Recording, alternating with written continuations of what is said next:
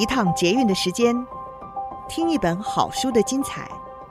林尔祥为您朗读。您好，欢迎您再次收听《天下好读》。今天我们要为您介绍的这本好书是高校团队都在用的奇迹式提问，对于现在在职场上班的您，应该是很有帮助的哦。这本书的作者是。安斋永树，他是一九八五年出生，东京大学工学院学士，学际情报学博士，以引导学提高人与组织创造力的方法论为研究主题。他曾经服务超过三千家的企业，导入奇迹式提问，建立具备心理安全感基础的强大团队。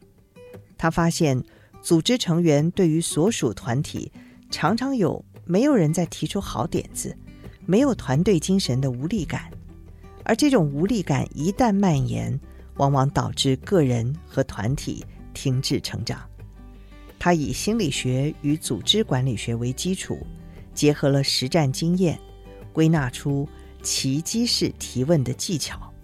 无论是在主持会议、小组讨论，或者是一对一沟通，都能够透过这个方法。提升与人连结的能力，强化团队的生产力。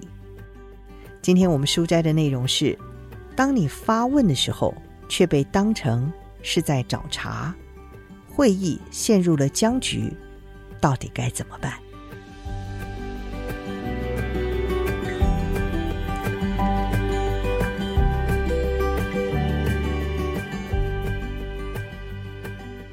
虽然我主持过上千场的会议。也与许多企业合作，成功的导入奇迹式提问，帮助团队打破团队讨论障碍。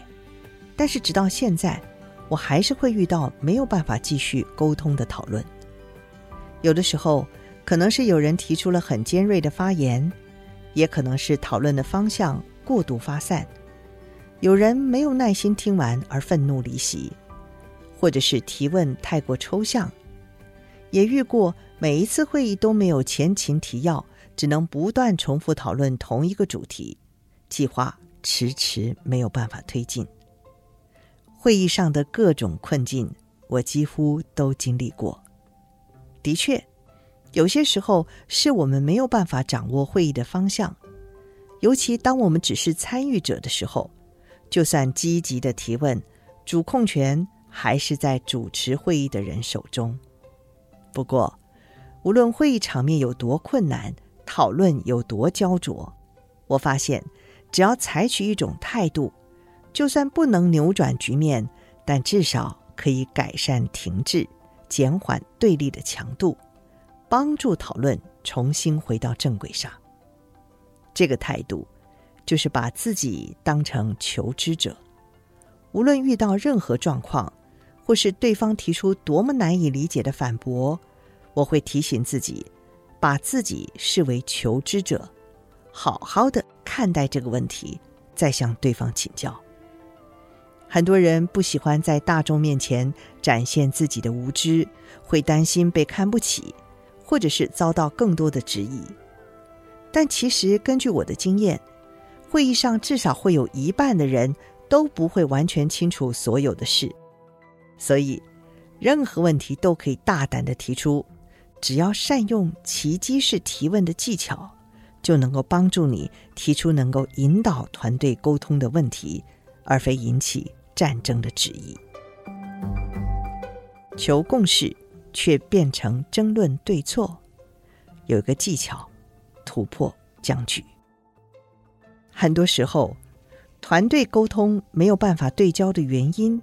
其实是因为大家对会议上你一言我一句的专业术语感到困惑，没有办法理解，因此给予的回馈也会偏离主题。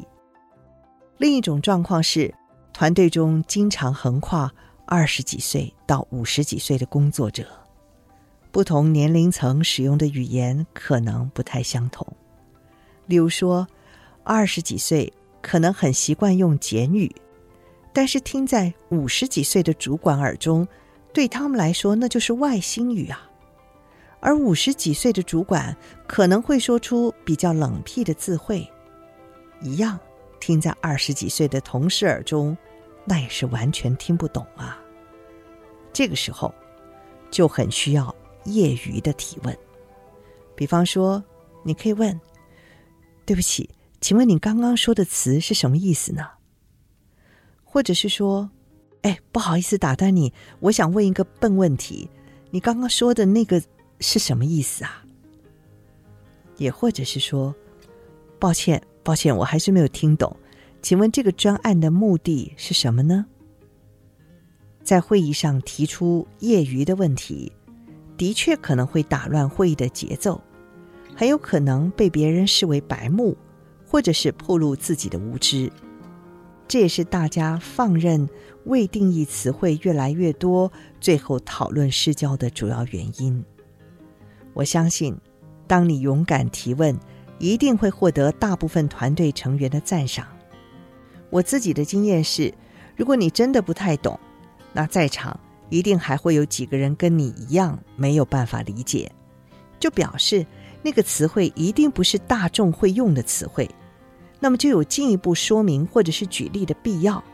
这也是在帮助团队沟通更顺利的重要方法。以求知者之姿提问，引导成员主动分享更多。当然，如果你是管理阶级，这样问也可能被视为故意刁难，或者是抽考发言者，可能一不小心就让会议气氛落入了冰点。如果是上述状况的团队，会建议大家提出业余的提问的时候，态度可以退一步。尽可能选择温和的词汇，比如说：“哎，抱歉，打断你报告，我只是想确认一下。”或者是“你已经说明的很清楚了，我了解，但还是想确认某个地方。”也或者你就直接说：“不好意思哦，我想问一个笨问题。”其实，尤其是新事业开发、新产品规划。拓展新通路等，这些对团队里所有成员来说，应该都是相对的比较没有经验、没有潜力可参考的协作任务。因此，每个人都可能有不会懂的地方。新进同事会有，资深员工一样会有。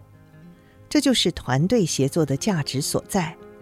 我们分享我们的专业，为别人解惑。同样。